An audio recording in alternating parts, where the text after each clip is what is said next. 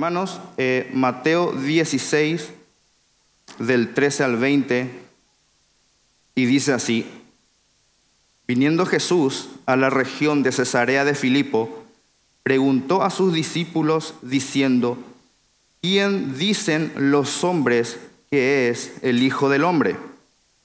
Ellos dijeron, unos Juan el Bautista, otros Elías y otros Jeremías o alguno de los profetas.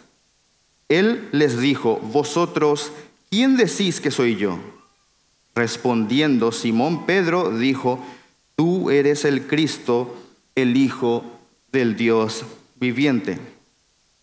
Entonces le respondió Jesús, bienaventurado eres, Simón, hijo de Jonás, porque no te lo reveló carne ni sangre, sino mi Padre que está en los cielos.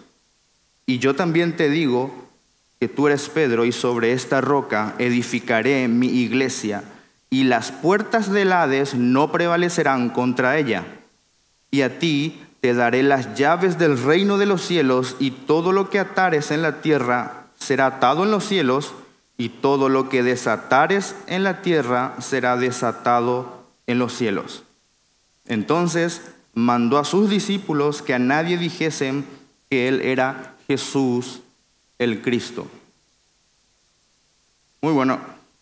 Hermanos, el día de hoy yo quiero a través de este texto mostrar cuatro ideas principales que sería primero, vamos a ver más o menos desde el versículo 3 al 14 lo, lo que la gente pensaba inclusive lo que sigue pensando mucho acerca de Jesús.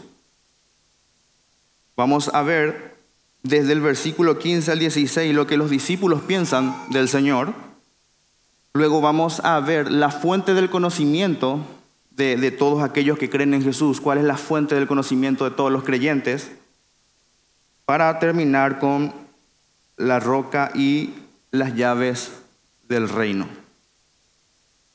Entonces, en estos momentos nosotros nos, encontramos aproximadamente eh, alrededor del segundo año y medio del ministerio del Señor Jesús aquí en la tierra. Y a lo largo de todo este tiempo nosotros podemos ver que Él ha estado ministrando verdades del reino de los cielos y también ministrando verdades de quién Él es, ¿verdad? Y entre otras cosas, en un contexto inmediato aquí de, nuestro texto, tanto en el capítulo 15 de Mateo y en el capítulo 16, nosotros podemos ver que ya el Señor ha ministrado a sus discípulos en ayudar a todo aquel que se encuentre en necesidad, ya sea judío o gentil.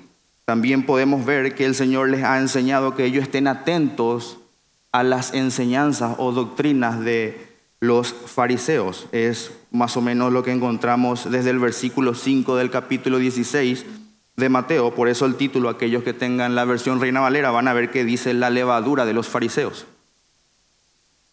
Entonces el Señor, eh, ministrando a sus discípulos en, en estas verdades, aparta un momento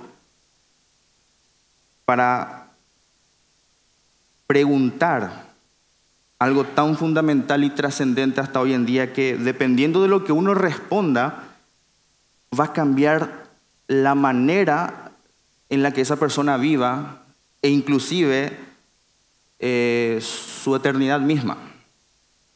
Depende de lo que salga de esta enseñanza del Señor, la cosmovisión de la gente cambia. Y yendo directamente al texto, el versículo 13 dice, viniendo Jesús a la región de Cesarea de Filipo.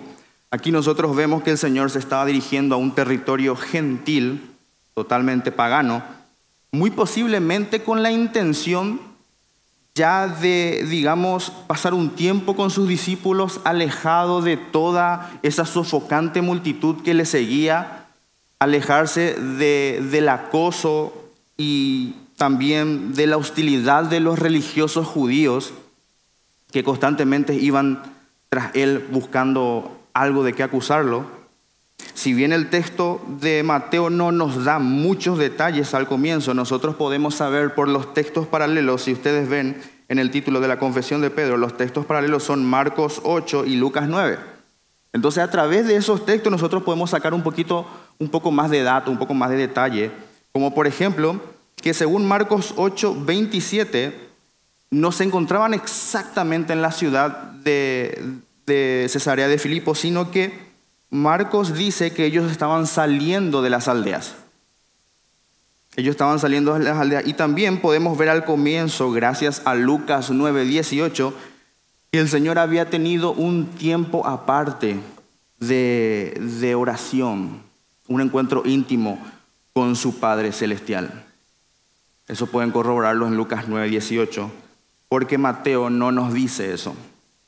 Entonces Mateo dice que viniendo Jesús a la, a la región de Cesarea, y ya luego de fortalecerse en la comunión en oración nuestro Señor Jesús, el texto nos dice que Jesús les pregunta a sus discípulos diciendo, ¿quién dicen los hombres que es el Hijo del Hombre? Y realmente es una respuesta con mucho sentido si nosotros entendemos el contexto y el momento histórico, porque Jesús era una persona sumamente conocida y el nombre de Jesús era mencionado y nombrado por todas partes. Entonces, Jesús eh, pregunta eh, esto a sus discípulos porque el revelarse a sí mismo, enseñando y demostrando quién Él era, siempre fue una constante en el ministerio de nuestro Señor Jesucristo. Y esta vez obviamente tampoco sería la excepción. Pero para ese entonces los discípulos ya entendían que el término hijo de hombre era un término, valga la redundancia, que el Señor usaba para referirse a Él mismo es por eso que en los textos paralelos nosotros podemos ver que tanto Lucas eh, como Marcos eh, utilizan la pregunta directamente, ¿quién dicen los hombres o la gente que soy yo? Ellos directamente ponen la pregunta o formulan la pregunta de esa manera. Ahora, cuando dicen los hombres, lo que nosotros vemos es que el Señor se estaba refiriendo a la gente común, no necesariamente a los religiosos de la época, porque de hecho el Señor no le interesa la opinión de los religiosos. Ellos ya en su momento lo habían acusado al Señor de, ejercer poderes demoníacos. ¿Recuerdan cuando le acusaron de que el Señor expulsaba demonios por los poderes de Belcebú? Y de hecho el Señor sabe el pensamiento de, de todos los hombres. Él conoce el corazón de cada uno y no necesita que nadie le dé testimonio de los hombres. Pero el Señor lo que buscaba con esta pregunta era que los discípulos reflexionaran en la percepción popular. Tras oír las enseñanzas del Señor y tras ver milagro tras milagro por parte de Jesús, alrededor de, dos años y medio de ministerio, él quería saber cuál era el veredicto que los hombres tenían acerca del Hijo del Hombre y que sus discípulos reflexionaran en esto. El versículo 14 nos dice que ellos dijeron, unos Juan el Bautista. Y fíjense una cosa, hermanos, eh, que esta primera parte tiene mucho sentido, según lo que vemos ahí a la vuelta nomás en Mateo capítulo 14. Fíjense que el título dice Muerte de Juan el Bautista. Para aquellos que tengan la, versión Reina Valera, fíjense que dice, en aquel tiempo, versículo 1, en aquel tiempo Herodes el tetrarca oyó, ¿qué? Oyó la fama de Jesús. Y dijo a sus criados, este es Juan el Bautista, ha resucitado de entre los muertos y por eso actúan en él estos poderes. Tanto Herodes como un grupo, algunos judíos, y posiblemente sus criados, sus mismos criados, hicieron correr el rumor eh, y, y hacían creer a otros que Jesús era una reencarnación de Juan el Bautista y que había vuelto a la vida y que venía para anunciar al Mesías, estas personas reconocían de cierta manera de que estos poderes que actuaban o que actúan en Jesús eran, desde un punto de vista humano, eran inexplicables. Lo llamativo de esto, o por lo menos para mí, es que si bien Juan el Bautista fue un, un gran profeta, inclusive elogiado por el mismo Señor Jesucristo, porque nosotros vemos que en Lucas 7:28 Jesús dice que no hay mayor profeta que Juan el Bautista. Si bien él fue un gran profeta, no se registra un hecho milagroso que haya hecho Juan en las Escrituras. nosotros no vemos a Juan el Bautista hacer hechos eh, extraordinarios.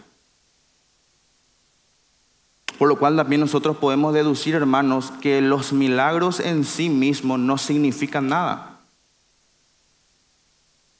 sino que lo importante es el mensaje. No importa si un enfermo se sana de un cáncer, no importa si un muerto es levantado de la tumba, si el mensaje no glorifica al Señor y solo al Señor, ese mensaje tiene que ser desechado porque si se levantara el profeta delante de ti e hiciera milagro y este milagro se cumpliere, pero te dijere, vayamos en pos de dioses ajenos, tú no vas a hacer caso a tal profeta. Y el tal profeta debe morir. Entonces, hermanos, los milagros no significan nada. Y siguiendo con nuestro texto, el versículo 14 también dice que otros creían que Jesús era Elías. Y este nombre para los judíos realmente significaba mucho, era un hombre de mucho peso porque Elías era uno de los profetas más prominentes e importantes del Antiguo Testamento, porque era el profeta que el Señor tenía que enviar de nuevo, según Malaquías 4:5, antes de que venga el día de Jehová grande y terrible. Pero la realidad es que esto hubieran pensado más bien de Juan el Bautista y no de Jesús. Porque el mismo Señor Jesús, más adelante, acá en Mateo capítulo 17, él identificaría a Juan como el Elías que debía de venir. Y si, y si miran ahí al lado, en Juan 17, versículo 10, en adelante, dice, entonces sus discípulos le preguntaron diciendo, ¿por qué pues dicen los escribas que es necesario que Elías venga primero? A lo que Jesús responde, les dijo, a la verdad, Elías viene primero y restaurará todas las cosas, mas os digo que Elías ya vino y no le conocieron, sino que hicieron con él todo lo que quisieron. Así también el Hijo del Hombre padecerá de ellos. Entonces los discípulos comprendieron que les había hablado de Juan el Bautista. Ahora uno también podría decir, a una persona que está aquí por primera vez o que es nueva en la fe, podría decir, bueno, aquí los discípulos habían entendido que les hablaba de Juan el Bautista, pero el texto no es muy claro en cuanto a eso. O el texto no dice específicamente eso. Y le pido que me acompañen, por favor, a Lucas, capítulo 1.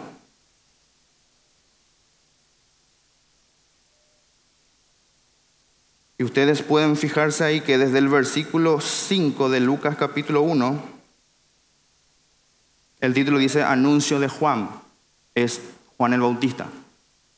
Pero en el versículo 16 vemos lo que un ángel dijo a Zacarías, padre de Juan, acerca del, del hijo que iba a tener.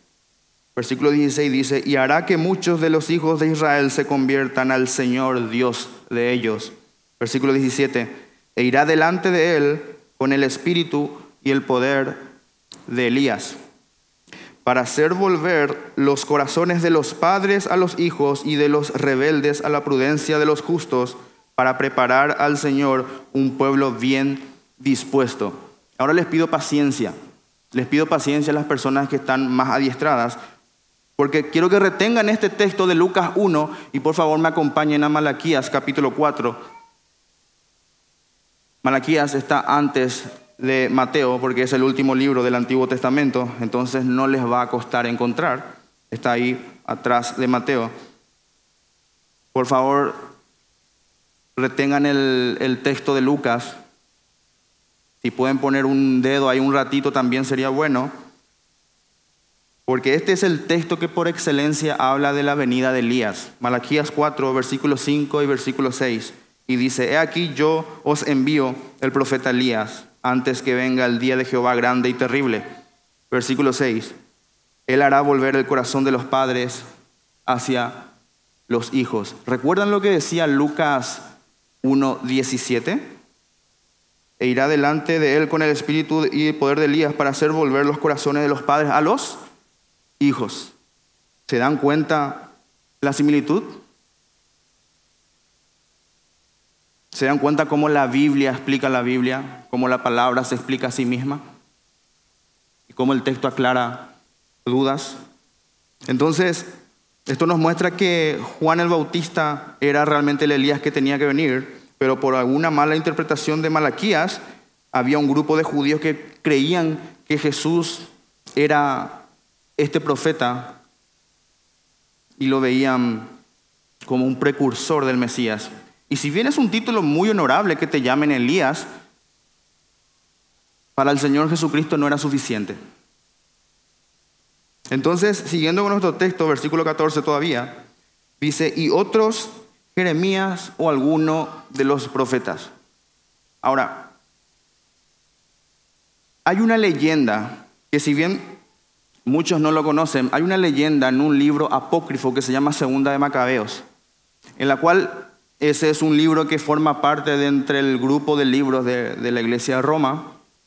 Y en, en Segunda de Macabeos capítulo 2 hay un texto que habla de que Jeremías había escondido el arca de la alianza, la tienda y el altar de los inciensos en, el monte, en una cueva en el monte donde el Señor había mostrado la tierra prometida a Moisés. Bueno, esa leyenda se ha trasladado a tal punto de que existía la creencia en el pueblo judío de que el Jeremías tenía que volver para restaurar en, el lugar del templo estos artefactos. Entonces, al ver a Jesús, esto, esto, estos judíos creían él era Jeremías que había vuelto a la vida para restaurar estos artefactos al templo.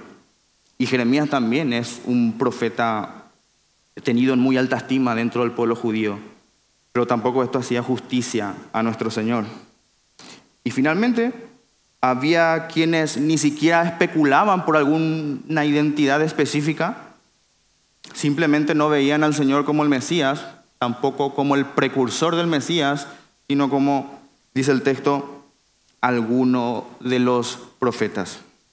Hermanos, todos y cada uno de este grupo de gente tenían una opinión acerca del Hijo del Hombre, todos tenían un concepto acerca del Hijo del Hombre. Y sin, em, y sin importar lo piadoso de la persona a quien nombraban no era suficiente. Todos consideraban a Jesús como alguien, pero nadie lo veía como el Salvador que tenía que venir. Y hoy en día sucede lo mismo, hermanos. Hoy en día nosotros vemos a muchas personas que tienen un alto concepto de Jesús porque ciertamente no encuentran falla en Él, ciertamente no encuentran qué criticarlo, porque lo han buscado. Pero mucha gente ve, lo ven a Jesús como un buen maestro, un buen rabino, una persona espiritual. Una vez escuché a un influencer de radio decir, era un revolucionario de su época. A un periodista que ya no está con nosotros, muy famoso en Paraguay, que se llama Humberto Rubín, él dijo, él era un buen tipo, judío. Hay gente que hoy en día lo considera un profeta. La gente del Islam lo venera como un profeta. Y hay gente que se hace llamar cristiana, perdonen la expresión, pero no ven a Jesús como lo que verdaderamente es, sino lo ven como el primer ángel, la primera creación de Jehová, el primogénito de sus criaturas. Pero ninguno de estos reconocen a, a Jesús como lo que verdaderamente es, Dios hombre. Y volviendo a nuestro texto, la pregunta que viene a continuación es la más importante, hermanos. Después de que los discípulos informaran al Señor la opinión de las multitudes o lo que la, gente pensaba acerca de Él, el Señor en el versículo 15 les dijo, ¿y vosotros quién decís que soy yo? Ahí la pregunta cambia. Ya no es el Hijo del Hombre. ¿Quién decís vosotros que es el Hijo del Hombre?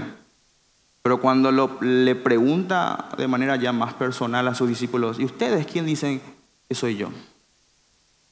Ya era momento de que respondan por ellos mismos y que revelen lo que realmente tenían en sus corazones. Y quiero que, quiero que entiendan algo, mis amados hermanos.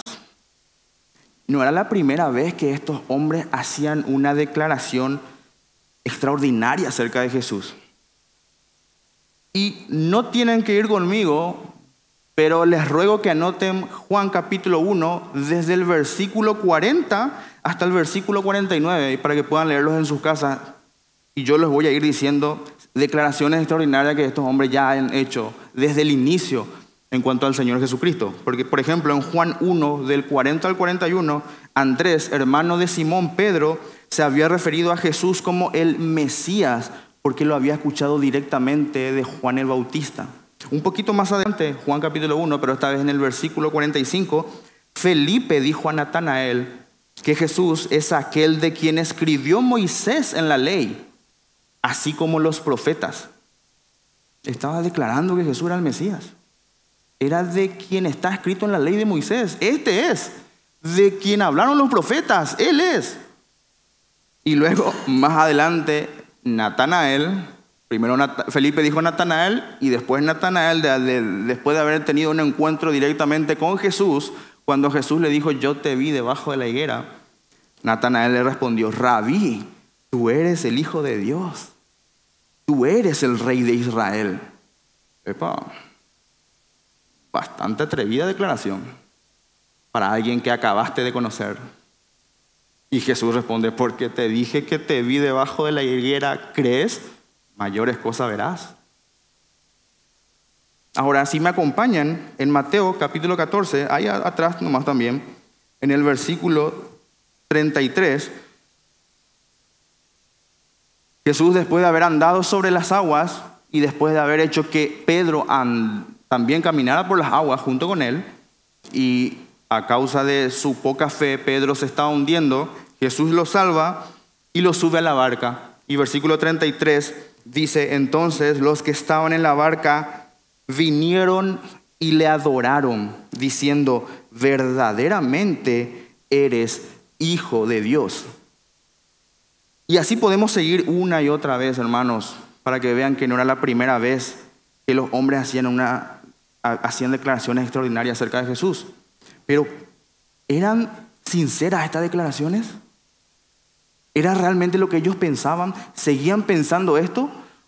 ¿O lo que pasó en ese momento solo fue una reacción momentánea ante un suceso milagroso o sorprendente?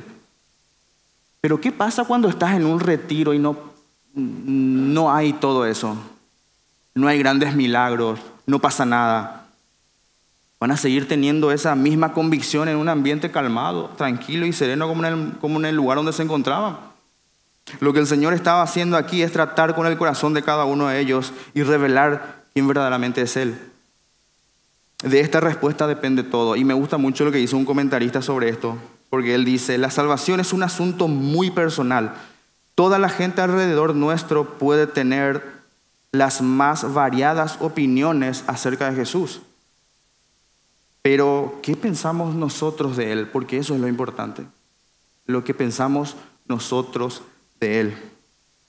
Entonces, he aquí uno de los doce, como de costumbre, en forma breve, enfático y decisivo, hace portavoz de todos ellos y responde, dice el versículo 16, respondiendo Simón Pedro dijo, tú eres el Cristo, el Hijo del Dios viviente.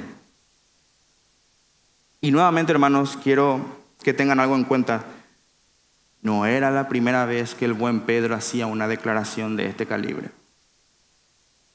Y no era la primera vez que él hablaba o declaraba de manera conmovedora acerca del Señor. Pero para citarles solamente un texto, vayan conmigo a Juan capítulo 6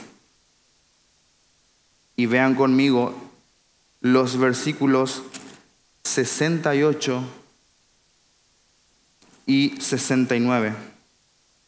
Después de que el Señor Jesús había hablado a la multitud de que les era necesario que coman su carne y beban su sangre, y después de que ellos se hayan sorprendido porque dura cosa es oír esto, y empezaron a abandonar a Jesús y muchos dejaron de seguirles desde ese momento, Jesús le dice a ellos en el versículo 67, ¿queréis acaso iros vosotros también? Y aquí Pedro que le responde y dice, Señor, ¿a quién iremos? Tú tienes palabras de vida eterna. Versículo 69. y nosotros hemos creído y conocemos. Y voy a volver a repetir, y nosotros hemos creído y conocemos, Pedro hablando por todos, Pedro hablando por el grupo otra vez. Nosotros hemos creído y conocemos que tú eres el Cristo, el Hijo del Dios viviente. Las mismas palabras que lo que está respondiendo aquí en Mateo 16, 16. Tú eres el Cristo, el Hijo del Dios viviente. Pero no sé por qué, hermanos, parece que esta declaración tenía algo diferente. Como que le hacía algo más completo. Pero realmente ya no quedaban dudas. Pedro estaba seguro de que Jesús era el profetizado y largamente esperado libertador de Israel.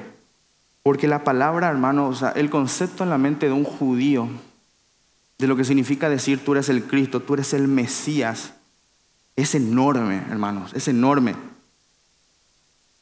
Él estaba diciendo que él era, que él era el ungido de Jehová, el verdadero sumo sacerdote, el eterno rey, de quien hablan todas las escrituras, como ya vimos que habían declarado los demás también, de, quienes de quien cantan todos los salmos aquel, aquel que como mediador fue apartado y ordenado por el Padre y ungido con el Espíritu Santo para ser el principal profeta y salvador de su pueblo. En nombre de todos, Pedro no solo dice que Él es el Cristo, sino que dice y confiesa que Él es el Hijo del Dios viviente del Dios viviente, del Creador del universo, el Hijo verdadero del Dios verdadero y no falso como los dioses de la región en donde ellos se encontraban. El Señor de los discípulos, el Hijo del Hombre, era también Hijo de Dios.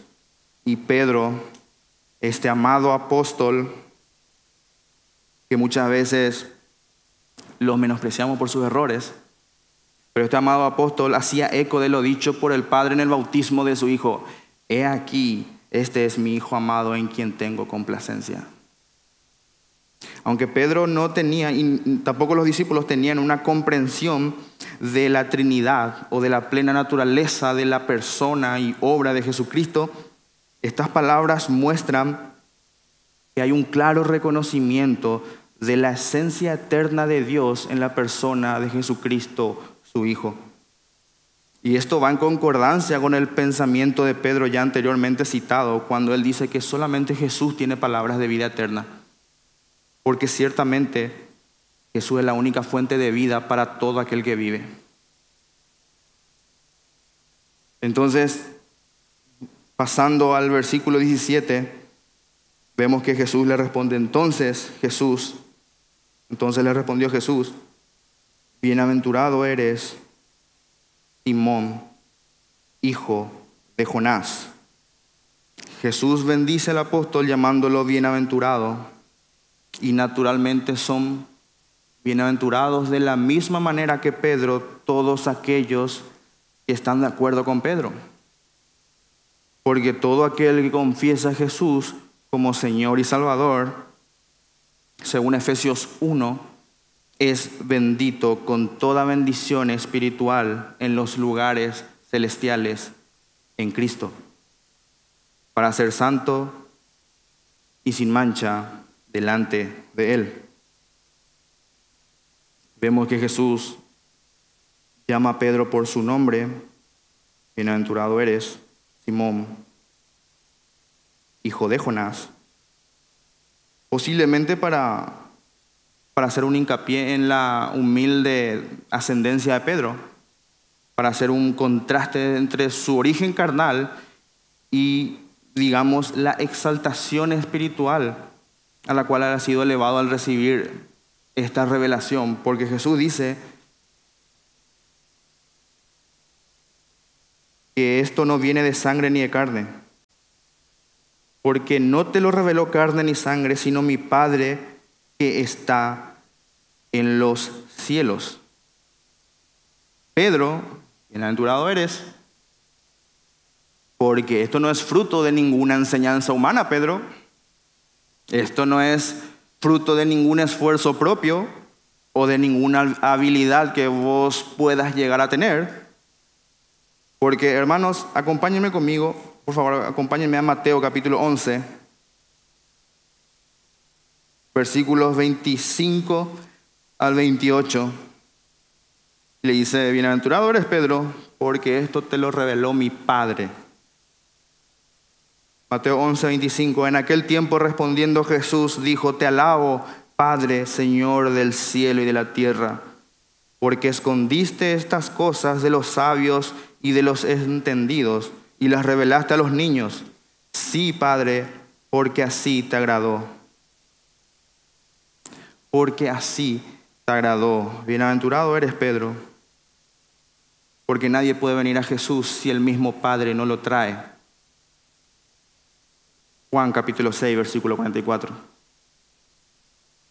Así como el Hijo conoce al Padre y solo Él puede revelarlo, así también el Padre, solo el Padre, puede hacer posible que alguien reconozca la verdadera identidad del Hijo. Solo el Padre. Porque no depende del que corre, porque no depende del que quiere ni el que corre, hermano, sino de Dios que tiene misericordia. Por favor, vayan conmigo a Juan capítulo 1. Y vean conmigo el prólogo, o parte del prólogo. Algo que muchas veces pasa, pasamos por alto al leer. Mas a todos los que le recibieron, amén, le recibimos a Cristo. A los que creen en su nombre, amén, porque hemos creído en su nombre. A todos ellos les dio potestad de ser hechos hijos de Dios. Amén. Versículo 12, eso era. Ahora el versículo 13, fíjense bien. Los cuales no son engendrados de sangre, ni de voluntad de carne, ni de voluntad de varón, sino de, amén, sino de Dios. Hermanos, Dios es el único que puede dar a conocer a su Hijo. Es el Padre quien revela estas verdades y trae entendimiento a nuestras mentes humanas. Porque el hombre natural no puede discernir las cosas espirituales, porque no las entiende, porque para él son locura y se han de discernir espiritualmente. Primera Corintios 2.14. Entonces, hermanos, la, fuente de este hermoso conocimiento salvífico no puede venir de nosotros, la fuente es Dios misma. Es Dios el que en algún momento, en medio de, de la oscuridad en la cual nosotros vivíamos, Dios en nuestro corazón, al Génesis 1, Dios Hijo cree en Jesús y la luz fue en, nuestra, en nuestras vidas. Y la luz es Cristo, hermanos. Eso solamente puede venir de Dios. Y es una obra milagrosa del Señor. Si, si nosotros estamos aquí, más vale que glorifiquemos al Señor con nuestras vidas. Porque ¿qué hemos hecho, hermanos, que no se nos haya recibido? Que no hayamos recibido. ¿Qué han hecho ustedes que no han recibido? ¿Qué tienen ustedes que no han recibido? ¿Por qué están ustedes aquí, no sus familiares, no sus padres, no sus vecinos? ¿Por qué nosotros sí, ellos no? ¿Por qué Pablo sí y no algún otro fariseo? ¿Por qué Pedro sí y no Judas, Iscariote? Ambos cometieron traición. ¿Por qué uno sí, otro no? Porque Padre, así te plació dice Jesús. El versículo termina con la expresión que esto te lo ha revelado mi Padre que está en los cielos. Mi Padre que está en los cielos. Una hermosa manera de mostrar la relación de parentesco eterno de una forma cálida y amorosa entre las personas de la Trinidad. Mi Padre que está en los cielos. Versículo 18 de nuestro texto vemos que el Señor sigue hablándole a Pedro y dice, y yo también te digo que tú eres Pedro, Así como tú has dado testimonio de mí, yo doy testimonio de ti. Tú eres Pedro, y sobre esta roca edificaré mi iglesia. Ahora, ¿qué es lo que el Señor está diciendo acá? ¿Qué, qué está diciendo nuestro Señor en este momento? Y primero que nada quiero, quiero dejar algo bien en claro, hermano. Nosotros sabemos por el mismo testimonio del apóstol Pedro en su primera carta, en el capítulo 2, del 4 al 8, nosotros sabemos que Jesús es la piedra viva. Nosotros sabemos que Jesús es la piedra que han desechado los edificadores. Y también por el mismo testimonio del profeta Isaías, justamente a quien está citando Pedro, que es Isaías 28, 16, nosotros sabemos que Jesús es la piedra probada, angular, preciosa, de cimiento estable. Sabemos, hermano, es, es Jesús. Nosotros sabemos por testimonio del mismo apóstol Pablo en 1 Corintios 13, 11, que ninguno debe poner otro fundamento el que ya está puesto, el cual es Jesucristo. Nosotros sabemos eso. Pero me es necesario, hermanos, realizar una adecuada exposición de lo que el Señor está diciendo en este momento en particular. Entonces, por ningún motivo quiero que piensen que desde este púlpito se está predicando algo nuevo o algo fresco, porque el fundamento es Cristo. Pero en este texto en particular se refiere el Señor a Él mismo como la roca sobre la cual se edifica la iglesia. ¿Está diciendo eso el Señor? Él está diciendo que Él es la roca. Y esto no, no parecería muy probable porque en el texto nosotros vemos que el Señor se, se presenta como el que edifica, no como el fundamento.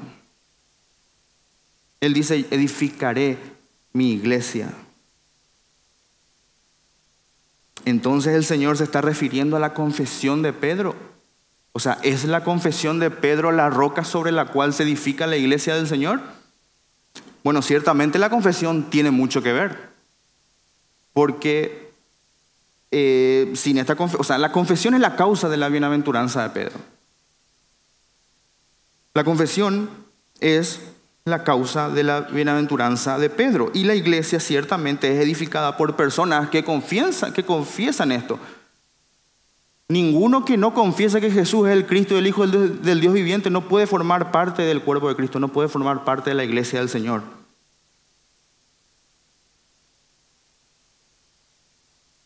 Pero hermanos,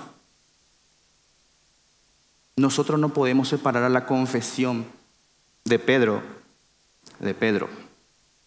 Nosotros no podemos separar a la confesión del confesor, quien ha recibido tal revelación del Padre. Para ser sincero, hermanos, si no fuera por el abuso de este pasaje por parte de la iglesia de Roma, ninguno tendría dudas de que la piedra es Pedro.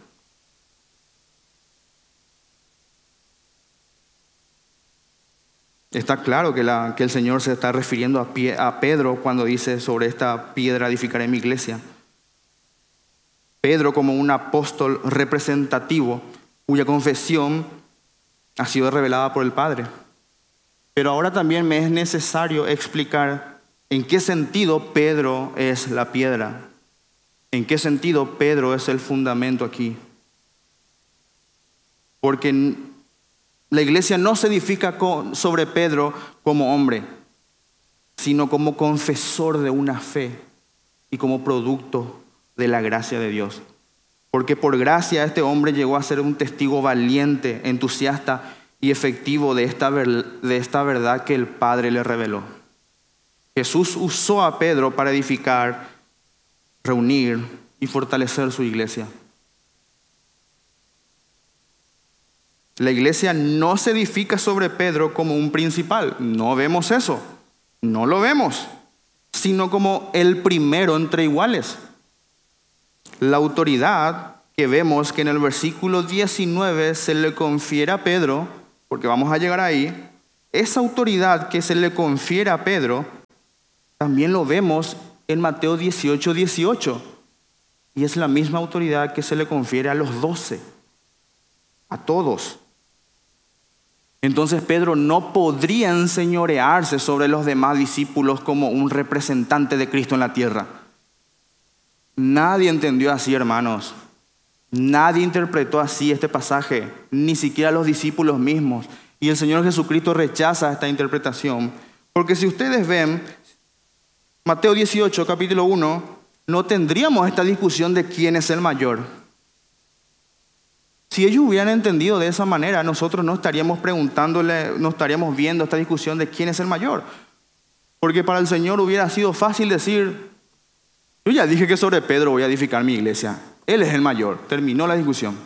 Pero nosotros no vemos eso. Nosotros no vemos que sobre Pedro se, se, edifica la iglesia como un fundamento primario. Porque ya hemos dicho que hay un solo fundamento y ese no es Pedro, es Cristo. Pero en un sentido secundario, hermanos, es legítimo hablar de los apóstoles como fundamentos de la iglesia.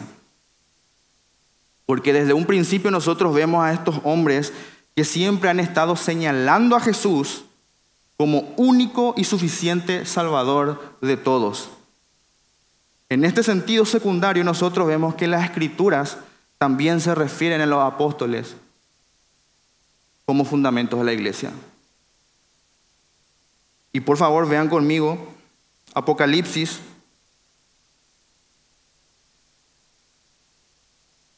capítulo 21. Si se fijan bien, ahí ya estamos hablando del cielo nuevo y la tierra nueva. Pero fíjense conmigo, por favor, en el versículo 14, en donde dice, y el muro de la ciudad tenía doce cimientos, doce cimientos, y sobre ellos, sobre ellos, los doce nombres de los doce apóstoles de Cristo, del Cordero. Entonces, es válido pensar que los apóstoles fueron un fundamento en la iglesia.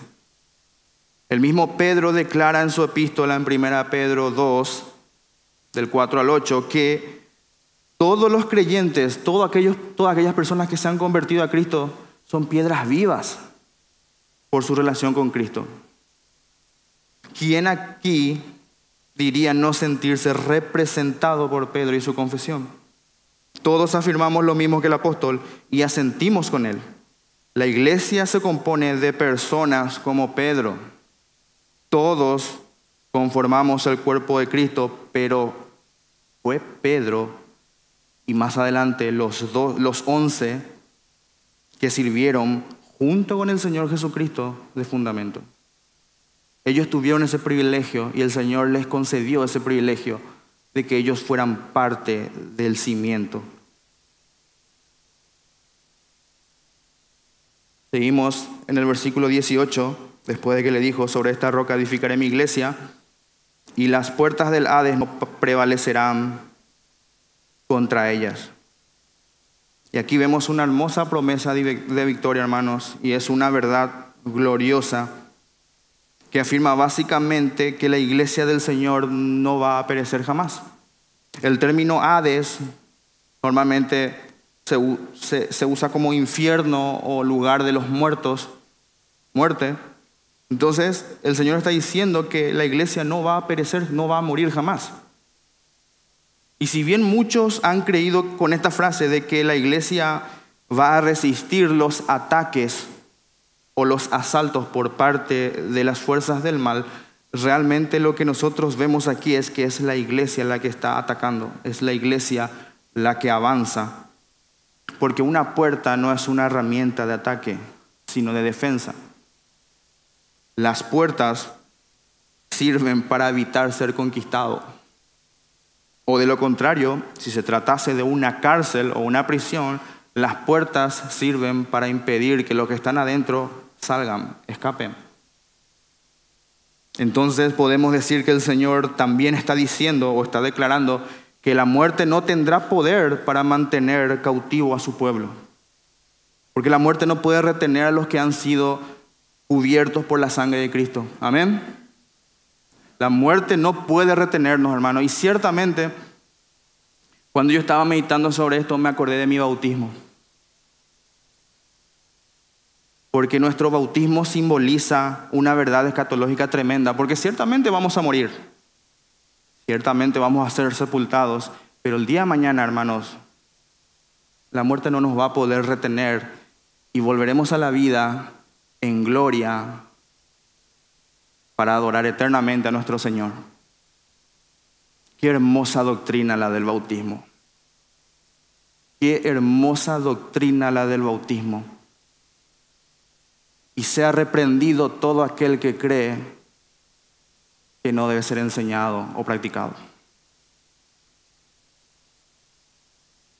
Versículo 19. Y a ti te daré las llaves del reino de los cielos. Las llaves, hermanos, es una referencia a la autoridad de la iglesia, porque la iglesia tiene autoridad. La iglesia tiene autoridad. Y como Pedro fue el primero en confesar a Cristo, entonces él recibió esta comisión antes que los demás.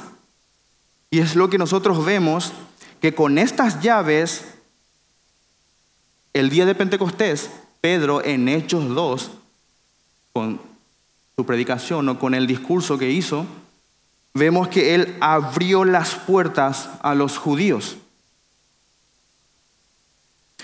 Y en Hechos 10, en la casa de Cornelio, el centurión, nosotros vemos que él fue honrado en hacer lo mismo, pero esta vez a los no judíos. Pedro abriendo las puertas de los cielos. Ahora, uno podría preguntarse, ¿cómo se abren las puertas de los cielos? y a través de la predicación. ¿Y qué serían las llaves de los cielos? La palabra del Señor. Porque si la iglesia tiene autoridad, es porque esta autoridad le es conferida. Si el pastor tiene autoridad, es porque la escritura le da autoridad. Aquí están las llaves de los cielos, hermanos. Y esta autoridad determina quién debe ser admitido en el reino y quién no. Pero nosotros vemos en hecho que todos los apóstoles como un grupo ejercían de este derecho en, un, en una base de igualdad. No solo, no solo Pedro tenía esta autoridad. No vemos un primado de Pedro aquí y mucho menos un fundamento bíblico para el papado. Y el versículo 19 continúa y dice, y todo lo que atares en la tierra será atado en los cielos, y todo lo que desatares en la tierra será desatado en los cielos. Porque el que tiene las llaves también ejerce disciplina. Básicamente eso significa atar y desatar. Permitir o prohibir. Jesús le dijo a Pedro, y como ya vimos anteriormente también a los doce más adelante en Mateo 18, 18, y por extensión a todos los creyentes, a toda la iglesia, que tenían la autoridad de hacer declaraciones permisivas y prohibitivas. No es necesario que lo busquen, pero pueden anotarlo en Juan capítulo 20, en el versículo 23. Poco después de que el Señor haya resucitado, Él dijo a sus discípulos, no solo a Pedro, pero Él dijo a sus discípulos, a quienes remitiereis los pecados, les son remitidos, y a quienes se los retuviereis, les son retenidos. En Mateo 18 también nosotros vemos instrucciones para la disciplina. Esta disciplina es ejercida por la iglesia. Jesús dijo que si un miembro se niega a volverse de su pecado después de haber sido confrontado en privado, luego después de haber sido confrontado con dos o más testigos e inclusive después de haber sido reprendido por toda la congregación, la iglesia, no Pedro, la iglesia tiene la obligación y la autoridad, por cierto, de tratar al miembro no arrepentido como gentil y publicano. Y en ese contexto, nosotros luego vemos que el Señor le había dicho a todos los discípulos lo mismo que le había dicho a Pedro. De cierto os digo que todo lo que atéis en la tierra será atado en el cielo, y todo lo que desatéis en la tierra será desatado en el cielo. Las mismas palabras que vemos en Mateo 16, 19, el Señor Jesús le está diciendo a, a todos en Mateo 18, 18. En otras palabras, una asamblea de creyentes tiene el derecho y la autoridad de decirle a un hermano impenitente que no se ha arrepentido, que no tiene el derecho de estar en comunión con el pueblo del Señor. Pero esta autoridad de fe y de moral, hermanos, que se le ha conferido a los apóstoles, primero a Pedro, luego a los doce y por extensión a todos los creyentes, esta autoridad debe ser ejercida en completa armonía y concordancia con las enseñanzas de Jesús. De lo contrario estaríamos pecando. Nadie puede enseñorearse sobre nadie. Nadie puede decidir a partir de ahora haremos esto o lo otro a través de alguna bula o hablando ex cátedra. Nadie tiene derecho a eso. Versículo 20. Entonces mandó a sus discípulos que a nadie dijesen que él era Jesús el Cristo. En ese tiempo, hermanos, la mayoría de judíos realmente esperaban un rey conquistador. Ellos esperaban un líder político con poder militar para que venga y los librara del yugo de Roma. Y realmente nadie esperaba un libertador espiritual, un libertador, alguien que venga y los librara del poder del pecado. Nadie esperaba eso. Y en este contexto, en esta realidad, imagínense que el publicar que Jesús era el Mesías lo que hubiera podido ocasionar. Posiblemente causaría revuelo en la región a tal punto de que esto significaría que el ministerio del Señor tuviera que terminar de una manera prematura y eso no debía pasar. Entonces por eso el Señor les manda rigurosamente que no digan nada. Entonces hermanos, hemos visto lo que la gente piensa de Jesús, lo que todo creyente cree que quién es Jesús. Nosotros hemos visto la base de ese conocimiento que tenemos, que no viene de nosotros, sino que la fuente de ese conocimiento es nuestro Dios Padre. Hemos visto quién es la roca en este texto en particular y qué significa la llave de los reinos de los cielos. Pero la pregunta que siempre va a quedar, hermanos, para ser respondida, para ser meditada, es ¿quién es Jesús? Porque no es una pregunta trivial. Nosotros vemos que hay una eternidad que depende de lo que, de lo que respondamos. Y hay gente que responde como los judíos de la época. Posiblemente muchos de nosotros hemos respondido así, inclusive ya después de haber respondido también que Jesús es el Cristo. ¿eh?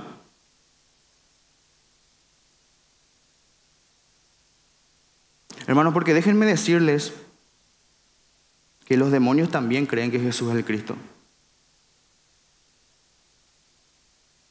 Pero ellos tiemblan. Y yo pregunto, ¿ustedes tiemblan? ¿Nosotros temblamos?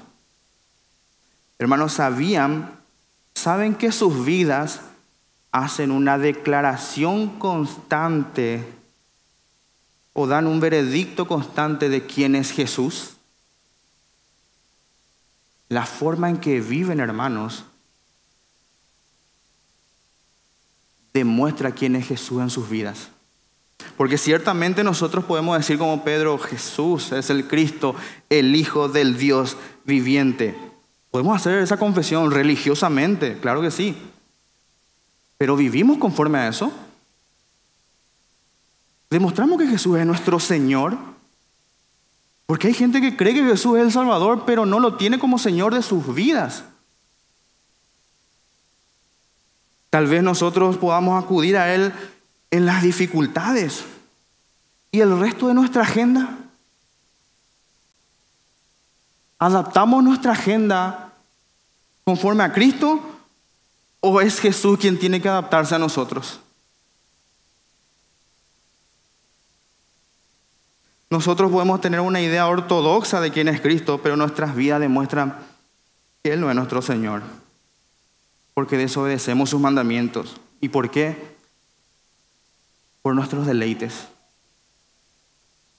Hermanos, analicémonos, porque lo que está escrito aquí, por nosotros y para nuestro provecho está escrito. Hermanos, fíjense por favor que cierto, Pedro confesó a Jesús como Cristo, como el Hijo del Dios viviente en el versículo 16. Pero en el 22 él trató de reconvenirle para que no muera en la cruz. Cosa que hizo que en el 23 Pedro sea llamado piedra de tropiezo, porque lo que hizo fue algo satánico. Apártate de mí, Satanás, me eres de tropiezo. Hermano, cuando yo vi esto fue de la exaltación al, al sótano. ¿Se dan cuenta lo fluctuante que podemos ser todos nosotros? Si le pasó a Pedro, ¿cuánto más a nosotros, hermanos? ¿Entiende de cuánto nosotros necesitamos recordarnos estas, estas verdades? Tomemos nuestra cruz y sigamos a Cristo. Y cierto, vivamos conforme a, a esta confesión y digamos que Jesús es el Cristo, el Hijo del Dios viviente, y que no hay otro camino al Padre, porque no lo hay. Y no hay otro nombre dado a los hombres en que nosotros podamos ser salvos, porque no lo hay. Solo por medio de Jesús. Solo por medio de Jesús, el cual vino a este mundo, nació de una mujer virgen, vivió una vida perfecta de obediencia a la ley y fue obediente, hermanos, hasta la muerte y muerte de cruz. Y resucitó al tercer día y está sentado a la derecha de su Padre. Y desde ahí intercede por cada uno de nosotros, porque es nuestro sumo sacerdote y volverá un día con gloria con sus santos ángeles a, restaurar todas las cosas. Y le veremos tal cual Él es, con cuerpos glorificados. ¿Creen esto, hermanos? Amén. Y para aquellos que todavía están fluctuantes, oyente querido, si todavía no has confesado a Cristo como tu Señor y Salvador, yo, yo te ruego, yo, yo te ruego, yo te ruego que realmente consideres lo que escuchaste hoy. Pero, hermano, amigo, yo te suplico que consideres esto y te arrepientas de tu pecado y creas en este Jesús. Es incalculable tu necesidad de Cristo y es incalculable la maldición que está encima de ti. Pero hay esperanza en Cristo, hay esperanza en el Hijo del Dios viviente. Ven a Cristo, yo te lo ruego, ven a Cristo porque Él es digno y nosotros no.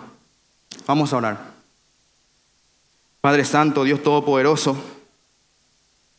gracias te damos, Señor, por Jesús, nuestro Mesías, nuestro Salvador, tu Hijo, Señor, en quien tú tienes complacencia. Gracias te damos por Él.